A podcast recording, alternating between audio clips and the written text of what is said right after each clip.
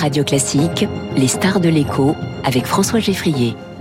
Et avec Swiss Life Asset Managers, investissez dans une croissance responsable et des décisions durables. Il est 7h13, les stars de l'écho avec ce matin Philippe Berland, bonjour. Bonjour. Bienvenue sur Radio Classique, vous êtes le directeur général de La Redoute. Alors avant de parler du spectaculaire redressement de La Redoute, marque iconique et historique, question d'actualité brûlante, la pénurie de carburant, est-ce que vous êtes euh, impacté dans votre activité? Alors encore euh, à l'instant euh, où on se parle, non, pas pas, pas complètement. Euh, évidemment, on est on est on regarde l'évolution de la situation parce que on dépend aussi de, du carburant pour livrer nos clients, hein, pour distribuer nos produits. Donc on regarde ça avec attention et on est très attentif de, de, de, ces négociations qui, qui pourraient s'ouvrir.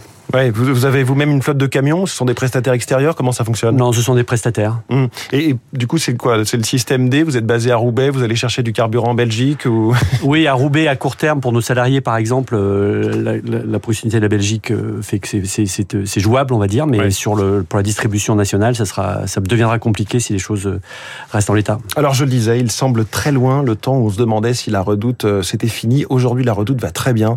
C'est l'exemple d'une stratégie de reconquête, on peut dire que la table a été renversée, dans le bon sens du terme oui, bah on a à peu près tout changé euh, sur ces dix dernières années. Euh, L'audace a, a, payé, il le fallait. L'entreprise n'allait pas bien, comme vous le dites, mais euh, à la fois l'audace, la résilience ont, ont, ont, payé. On a maintenant des bases beaucoup plus solides que qu'il y a 10, 12 ans. Hum, vous êtes arrivé à la tête de l'entreprise il y a six mois.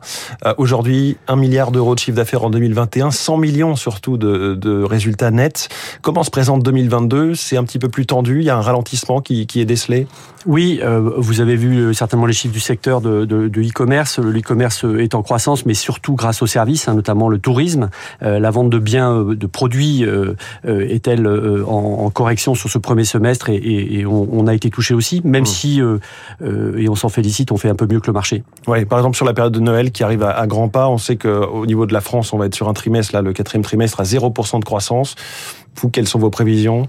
Bah, On est prudent, oui, en effet. On, on, attend de voir ce que l'inflation latente va, va, va, faire sur les, les le, le, dynamisme de, de, la consommation. Il y a aussi euh, cette, voilà, ce, ce, contexte géopolitique qui fait que est-ce que les, les, les clients auront la tête à, à, mm. aux dépenses? Nous, on pense quand même que le Black Friday, dans, une, dans un moment difficile, euh, sera bon parce que c'est là où aussi on peut, on peut se faire plaisir quand même, euh, avec un moment où les promos euh, seront légion. Vous parliez de l'inflation. Comment vous faites face? Quels sont vos coûts? Qui ont plus augmenté. C'est l'énergie comme partout L'énergie, évidemment.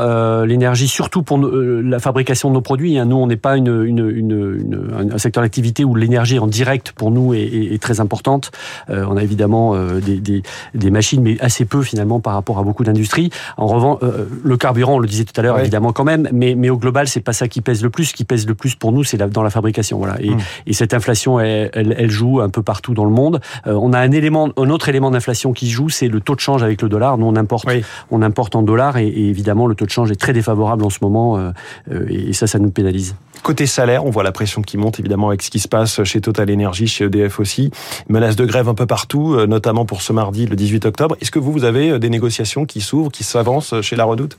Alors nous, elles ont été, euh, on les a, menées avant l'été. C'est notre calendrier habituel et on est resté dessus et on a pu signer un accord avec nos, partenaires. Donc ça s'est relativement bien passé. On a fait tout l'effort qu'on pouvait et on avait bénéficié cette année de la, je dirais, la mise en place euh, pour la première fois de notre accord d'intéressement qu'on avait signé il y a quelques temps et qui est arrivé à, enfin à, à, en mise en œuvre cette année. Et ça veut dire du coup que les salariés vont toucher Alors euh, sur sur la partie euh, euh, négociation annuelle, on a on a fait un effort qui représente à peu près 3% de la masse salariale et sur l'intéressement, ils ont ils ont touché quelque chose qui qui qui était pas habituel, donc mmh. ça, ça fait une inflation, enfin une, une augmentation de, de, rémunération assez sensible pour eux. Alors parlez-nous, Philippe Berland, directeur général de la Redoute, de cette stratégie que vous êtes en train de déployer pour doubler votre chiffre d'affaires d'ici 5 ans. C'est cap sur l'international d'un côté, développement de la, la marketplace, la place de marché de l'autre? Oui, et c'est euh, les deux choses sont combinées. Hein. Nous, on a on a beaucoup cru à l'international la, à donc euh, dans ces, ces, dernières années et ça continue. On a on a des places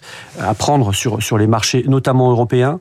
Euh, on est assez développé aujourd'hui euh, en Grande-Bretagne, en Belgique, en, en, en, Suisse, en, Portugal, en Espagne, et, et on, on, va ouvrir cette année, en début d'année 2023, très vite là une, une, filiale en Italie. Oui.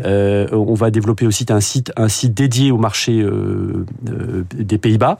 Et puis on a des développements intéressants en Allemagne. Donc on va dire que l'Europe proche est notre priorité et on teste de nouveaux pays via via notre site .com qui nous permet de tester les marchés avant de, de, de, foncer. Et donc sous la marque La Redoute, la marque La Redoute, elle est identifiée petit à petit à l'étranger?